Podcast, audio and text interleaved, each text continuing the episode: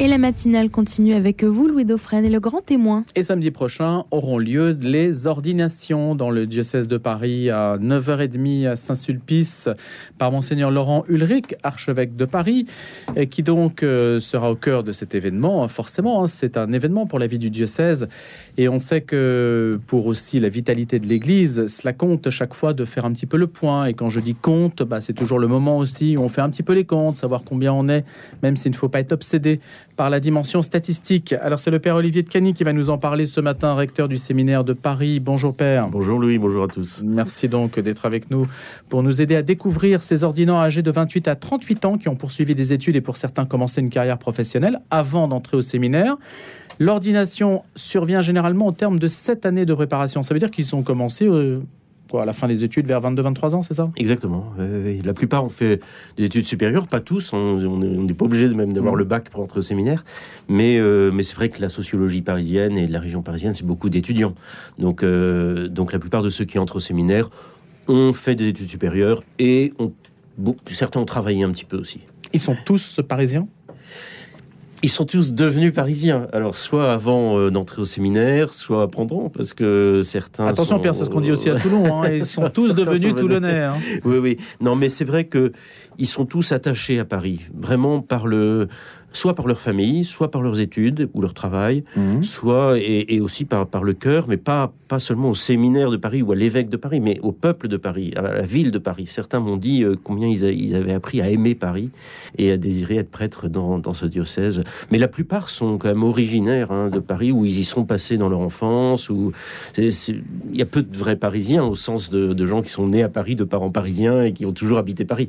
Et surtout aujourd'hui, où la, où la mobilité euh, des jeunes, des étudiants et de tout le monde d'ailleurs est, beaucoup plus grande qu'autrefois. Mobilité, ça veut dire qu'on peut faire un choix, choisir d'aller se former dans tel ou tel séminaire on fait un choix, mais comme toujours dans la vocation, c'est on réfléchit. On est choisi. Voilà, on réfléchit pour savoir si c'est le choix de Dieu aussi. Voilà. Et donc on, réfléchit avec euh, un père spirituel, avec le service des vocations, pour pour voir si on, vraiment on est appelé à être prêtre, prêtre diocésain, prêtre diocésain à Paris. Et, ça peut prendre quelque temps. Il y en a qui, qui, continuent de réfléchir au cours du séminaire pour savoir si euh, leur diocèse d'origine, ou celui où habitent leurs parents, ou celui où ils ont été formés. Euh, voilà. C'est un des arguments forts quand même, c'est euh, où est-ce est que j'ai vécu une rencontre forte avec le Christ? De telle sorte que je me suis senti euh, saisi et appelé pour devenir prêtre. Et pour beaucoup, c'est à Paris, et donc ils ont choisi de rester dans ce diocèse où ils ont rencontré le Christ qui les a appelés. Avec le recul, ils y restent aussi à Paris par la suite, une fois qu'ils sont prêtres? Oui, la logique de, de, l'incardination, c'est-à-dire le, terme canonique qui désigne le fait qu'on est, on est attaché à un diocèse, euh, fait qu'on reste dans le diocèse où on a été ordonné, diacre puis prêtre. Maintenant, il y a toutes les exceptions qui confirment la règle. D'abord parce que Paris prête des prêtres à d'autres diocèses, hein, avec la fraternité missionnaire des prêtres pour la ville, et puis parce que certains sont appelés à, d'autres missions, euh, à Rome ou à la conférence des évêques, ou, euh, dans une période missionnaire. Donc certains sont partis au loin. Il y en a un qui a été ordonné en même temps que moi, il y a 30 ans, et qui est prêtre euh, en Amérique du Sud. Mais voilà, et puis il y en a quelques-uns qui retournent vers un diocèse de Grenoble ou de Rennes ou de, ou de Nancy parce que, parce, que, parce que à un certain moment de leur vie sacerdotale, ils, perçoivent cet appel. Là aussi, il faut que ça corresponde vraiment dans la hmm. prière, dans le dialogue avec l'évêque, à un appel réel euh, du Seigneur. Vu l'équilibre, euh, si on peut dire, des, ressources, euh, Père Olivier de Cagny, est-ce qu'il ne faudrait pas évoluer vers justement plus de mobilité dans le sens où hein, les diocèses riches en ressources pourraient partager davantage avec les diocèses qui en ont moins? Or, l'incardination, c'est quand même une segmentation de territoire exactement, mais, mais je, crois, que les évêques y réfléchissent hein, et que l'Église entière euh, y réfléchit aussi. Ce qui est important quand même, c'est que euh, quand on est attaché à un diocèse, on est attaché, comme je disais à l'instant, au peuple chrétien qui habite là, et pas seulement au peuple chrétien d'ailleurs, mais au peuple tout court. Et, donc il y a une sorte d'alliance quand même, euh, j'ose dire d'alliance d'amour, en fait, on se prend d'amour pour un, pour un peuple. Et je trouve que la logique de l'incarnation a quand même une résonance profondément spirituelle. C'est-à-dire qu'on on promet de, rester dans un diocèse parce que ben, euh, on fait alliance avec ce peuple, euh, avec l'Église qui est dans ce lieu. Et je trouve ça une certaine logique de rester euh, fidèlement euh, missionnaire dans ce lieu-là. Pas de nomadisme sacerdotal. Pas de nomadisme, pas de prêtre gyrovague, mmh. comme dit le droit canonique lui-même, hein, où on, se méfie des prêtres qui passent d'un diocèse à l'autre pour offrir leur service. C'est pas la logique, en fait, de, on n'est pas dans une logique d'entreprise ou, de, ou même de service public. On est dans une logique de d'alliance avec euh, avec l'Église et, euh, et donc de, de fidélité. Alors euh, après, encore une fois, tout, tout est possible euh, si, si on perçoit euh, en discernant bien que, que, que, le Seigneur nous appelle ailleurs. Mais, mais je pense que, en tout cas, dans la logique des, de ce qu'est un prêtre diocésain, parce qu'il y a évidemment des congrégations, des sociétés de prêtres qui, qui, qui sont plus mobiles hein, et qui, sont, qui peuvent offrir euh, leur service. Mais on n'est pas, on n'est pas des mercenaires qui offrent leur service hmm. ici ou là selon, selon l'évêque qui nous accepte ou pas. C'est plus voilà l'alliance avec un peuple, avec un diocèse, avec une région, avec euh, avec aussi une peut-être une certaine tradition euh, spirituelle. Et, je trouve que c'est très beau aussi. Comment qualifier celle du diocèse de Paris? La tradition spirituelle du diocèse de Paris, je pense que c'est c'est à la fois une, euh, une, une, ville qui, est, qui a toujours été dans l'histoire du pays central, donc qui, qui donne un peu l'exemple, ou en tout cas qui, qui essaye d'être un peu locomotive. Mais c'est surtout, je crois, avec euh, euh, notamment le, le, cardinal Lustiger, puis ceux qui l'ont suivi, euh, une tradition de d'ancrage fort dans la parole de Dieu et de collaboration avec des laïcs qui sont très engagés. Il y a quand même une tradition à Paris d'initiative euh, d'innovation, je crois, euh, dans l'ordre de la charité, dans l'ordre de l'évangélisation, de la formation des laïcs, qui est quand même extrêmement forte. Et tout ça enraciné dans un amour de la parole de Dieu, une étude de la parole de Dieu qui est, vraiment sérieuse et profonde. Est-ce que l'évolution de la sociologie parisienne, qui se voit d'ailleurs y compris sur le vote, hein, qu'on on a pu le constater au moment euh, des législatives et, de la présidentielle, est-ce que ça, ça, influe sur le justement ce territoire auquel vous êtes attaché? Je crois, oui. Je crois parce que euh, même s'il y a encore des quartiers pauvres, et dans toute paroisse il y a des pauvres, hein, même dans les paroisses très riches, euh, il, y a, vraiment des, îlots de pauvreté, ou en tout cas des, personnes qui, sont, qui ont la pauvreté de la solitude, par exemple, ou de l'isolement. Ça, il faut rester attentif. Il y a des formes de pauvreté qui existent, mais c'est vrai que euh, l'homogénéisation de la, société parisienne fait qu'on est souvent devant des personnes plutôt aisées, plutôt dans des métiers euh, assez, assez, assez avancés, enfin assez avec des responsabilités fortes. Il n'y a pas que ça, bien sûr, hein, mais c'est vrai que dans la plupart des paroisses parisiennes, on se retrouve devant des populations alors de, jeunes adultes, euh, de jeunes couples, mais pas tellement de familles nombreuses, de moins en moins. Euh, mais aussi beaucoup de personnes qui ont laissé tomber un peu la foi pour mener leur carrière, par exemple, mais qui redécouvrent et ce qu'on appelle les recommençants. Euh, donc on est devant un défi euh, d'évangélisation, un défi missionnaire qui est très fort. Euh, qui reste très fort. Mais la, la bonne bourgeoisie conservatrice de l'Ouest parisien, familiale, elle a tendance à avoir quitté la capitale quand même. Oui, pour beaucoup. il en reste quand même pas mal. mais c'est vrai que cette, enfin, dans toute paroisse, il me semble qu'il y a des gens qui en raison de leur euh, intelligence de la foi, de leur euh, capacité à prendre du temps, euh, à donner du temps, sont des atouts pour l'Église et sont des gens qui peuvent nous aider à, construire de manière solide des, des, initiatives d'évangélisation ou de, services euh, pour les plus pauvres.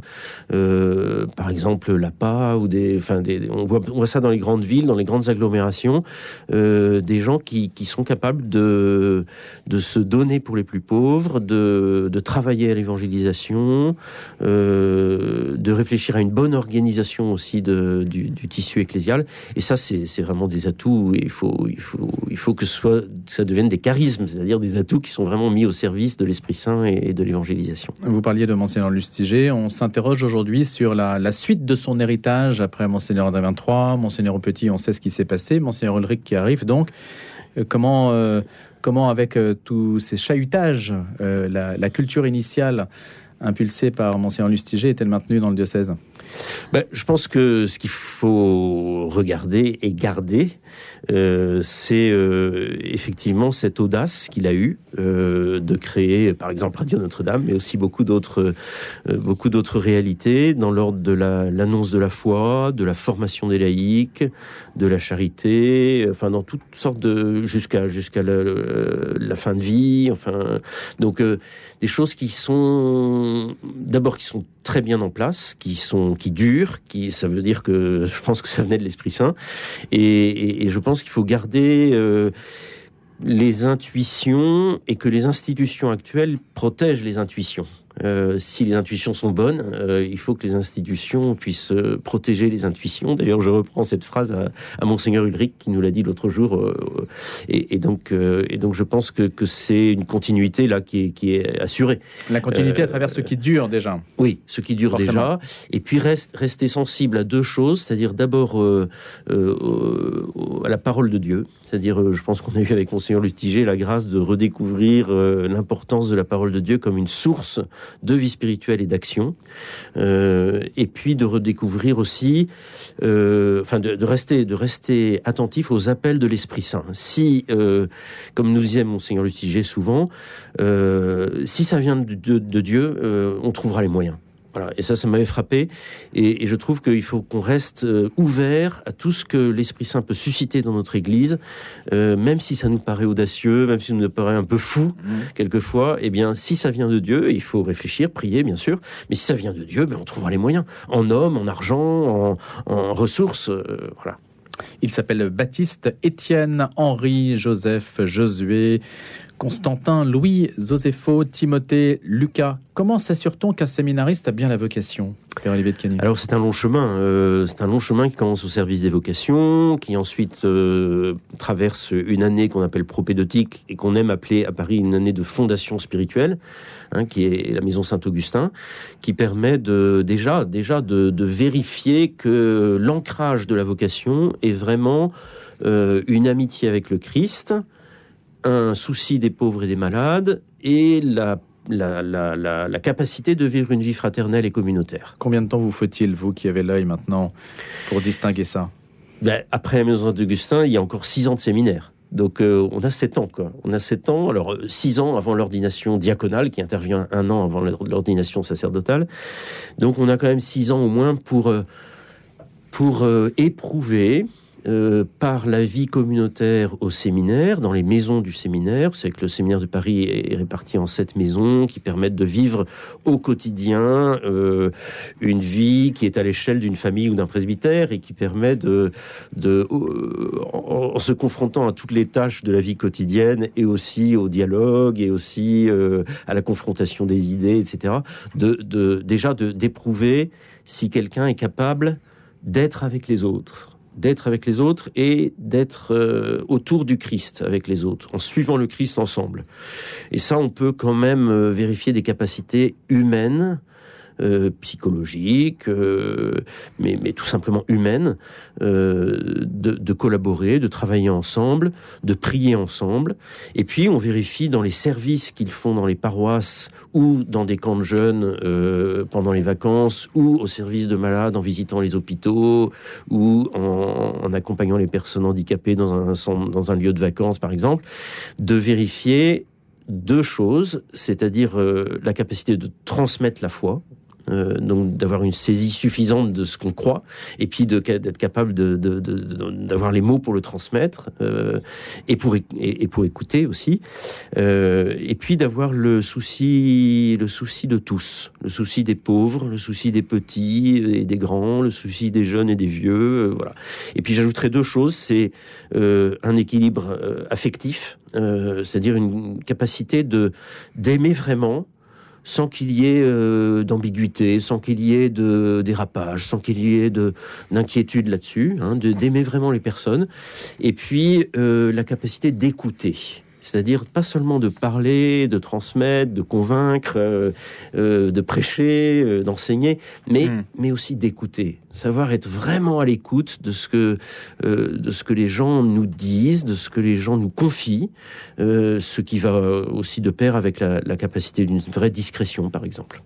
Est-ce qu'il y a des orientations sexuelles qui sont incompatibles avec la vocation?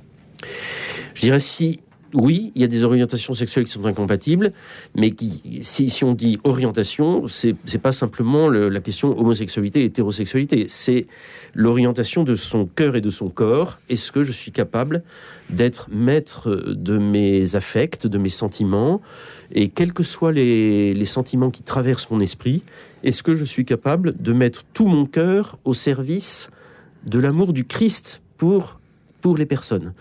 Euh, et donc, euh, voilà, c'est ça la vraie question. C'est, il y a parfois besoin de, de réfléchir, de faire le point, de relire son histoire, euh, que ce soit dans l'hétéro ou dans l'homosexualité, dans l'affectivité tout simplement, de relire son histoire, d'être capable de savoir si je peux mettre mes capacités affectives au service d'un, cœur de bon pasteur. Donc on peut ordonner Voilà. en fait un séminariste euh, homosexuel qui maîtriserait ses affects.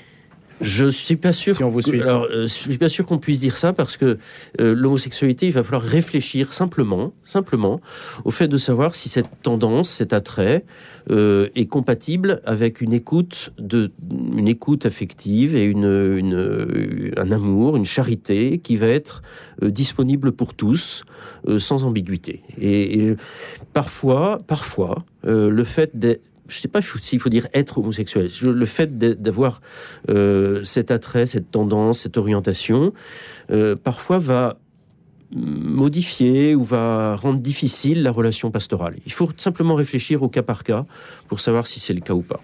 Que pensez-vous de ce qui s'est passé dans le diocèse de Fréjus-Toulon? Ben, j'ai, eu au téléphone le supérieur, mon collègue, mon confrère de, de Toulon. On a discuté un petit peu, mais je ne sais, je, je- je ne sais pas tout. Euh, je, je, je, ne maîtrise pas tout le dossier, comme on dit, pour ce genre de choses. Donc, ce que je peux dire, c'est que si Rome a pris une décision aussi violente, ou aussi, en tout cas, aussi dure, euh, c'est qu'il y a sûrement des raisons. Moi, je fais confiance en l'Église. Euh, donc, les raisons, ensuite, il faut les analyser. Je ne les connais pas complètement. Ce qu'on dit, et ce que je crois vrai, c'est que euh, le diocèse de Toulon a été très accueillant pour toutes sortes de personnes qui se sont présentées à l'évêque et au séminaire, et que peut-être, peut-être, dans cet accueil très très large, on n'a pas pris le temps ou les moyens de discerner suffisamment si ces appels venaient, venaient vraiment de Dieu. Euh, mais on peut très bien accueillir au séminaire et faire le discernement au séminaire. On n'est pas obligé de, de discerner avant, on peut très bien euh, être accueillant, mais ça veut dire qu'ensuite il faut faire un vrai discernement. Il faut aussi dialoguer avec les personnes qui ont connu ces candidats avant euh, qu'ils arrivent à Toulon ou avant qu'ils arrivent dans notre diocèse. Ça, c'est un travail qu'on doit faire et que, que je fais lorsque quelqu'un arrive en, me disant ben voilà, j'arrive pour le diocèse de Paris, mais j'ai déjà été dans telle et telle communauté ou tel et tel diocèse, mais ouais, j'ai été renvoyé, mais, mais, mais en fait, euh, je crois que j'ai la vocation pour être dans le diocèse de Paris. Euh, je dis ah, oh là là, attention, attention. On, on travaille ensemble, on se fait confiance entre diocèses, entre communautés, entre congrégations, et on, s'interroge sur le fort externe, hein, sur le, fait qu'on puisse euh, vraiment avoir un avis, un jugement sur le parcours de quelqu'un, et savoir qu'il y a peut-être des choses qui motivent le fait qu'on dise non. Distinction fort externe, fort interne. Oui, fort externe, c'est tout ce qui concerne ce qui peut être dit euh, de, la, de la vie euh, chrétienne, de la vie humaine, euh, sans, sans, qu'il soit question de, de, de secret de confession ou même de secret de la confidence sur l'intime de la vie spirituelle. Le fort interne, c'est que j'ai un interlocuteur qui est capable de tout entendre et de tout garder. Et je suis sûr qu'il gardera le secret. Alors c'est bien sûr le secret de confession qui est vraiment intangible, mais c'est aussi le secret de, ce qu'on confie au père spirituel, à l'accompagnateur spirituel. Autrefois on disait aussi directeur spirituel, mais euh, de celui à qui on confie l'intime de sa vie de prière, l'intime de sa vie affective, de sa vocation, et à qui on va pouvoir euh, confier des choses un peu lourdes quelquefois pour pouvoir les, mettre dans la lumière de l'Esprit Saint et sous, sous, le regard de Dieu pour qu'on puisse euh, se convertir, pour qu'on puisse avancer, pour qu'on puisse assumer son histoire euh, avec tout ce qu'elle a de secret aussi, et c'est légitime de pouvoir euh, respecter le fort interne. Et donc, par exemple, au conseil du séminaire, quand on parle d'un séminariste, eh bien, on ne parle pas du fort interne. Le, le, père spirituel, en tout cas dans la tradition des séminaires de France, le père spirituel se tait lorsqu'on parle d'un de ses accompagnés au conseil du séminaire. Il ne manifeste rien, il se tait il écoute, c'est bien qu'il écoute, qu'il soit présent, qu'il entende ce qui est dit au fort externe, mais il va ensuite pouvoir aider le séminariste au fort interne, donc dans ce, dans ce combat intérieur de la prière, de la conversion, pour l'aider à, connaître la volonté de Dieu, à, l'aimer, à la désirer, et puis euh, à, y obéir et à, faire ce que Dieu veut.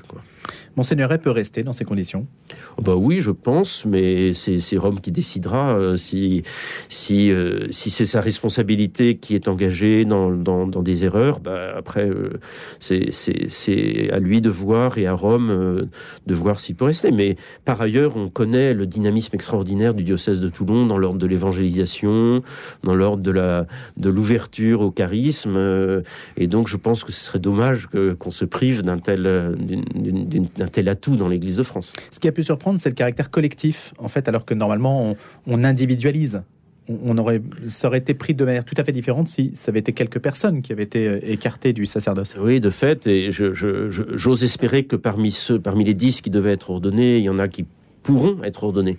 Je ne sais pas. Euh, parce que effectivement, s'il y a un discernement qui a été erroné, euh, il ne concerne peut-être pas tous les séminaristes, j'espère que non. Donc, euh, ah, ça paraîtrait vraiment bah, extraordinaire si bah c'était oui, le cas. Bah oui, je pense que c'est pas le cas.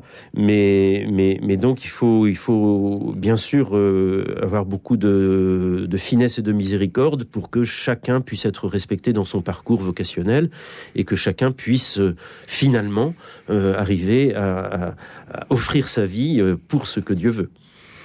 Merci beaucoup, Père Olivier de Cagny, d'être venu ce matin. Merci vous êtes recteur du séminaire de Paris. Alors, on va les citer de nouveau avant de se quitter. Baptiste, Étienne, Henri, Joseph, Josué, Constantin, Louis, Josépho, Timothée, Lucas. Ce sont donc eux qui seront ordonnés samedi prochain, 9h30, en l'église Saint-Sulpice par Monseigneur Laurent Ulrich c'est un événement pour le diocèse de Paris. Tout le monde est convié, en fait. Oui, tout le monde est convié. Euh, il y, a, des places qui sont réservées, certaines places sont réservées dans, l'église Saint-Sulpice, évidemment, pour les proches, mais il reste encore des places. Donc, euh, donc tout le monde peut venir. Et, si on ne tient pas tous dans la, dans, j'allais dire dans la basilique ou la cathédrale, non, non, dans l'église Saint-Sulpice, mais qui tiendra lieu de cathédrale ce jour-là, si on ne tient pas tous dedans, il y a des chaises dehors et des écrans, donc on peut très bien. Euh, enfin, tout le monde, tout le monde est bienvenu, vraiment on y sera et ça sera bien sûr sur notre antenne en direct, donc à partir de 9h30. Merci d'être venu ce matin nous en parler, Père Olivier de Canet. Merci.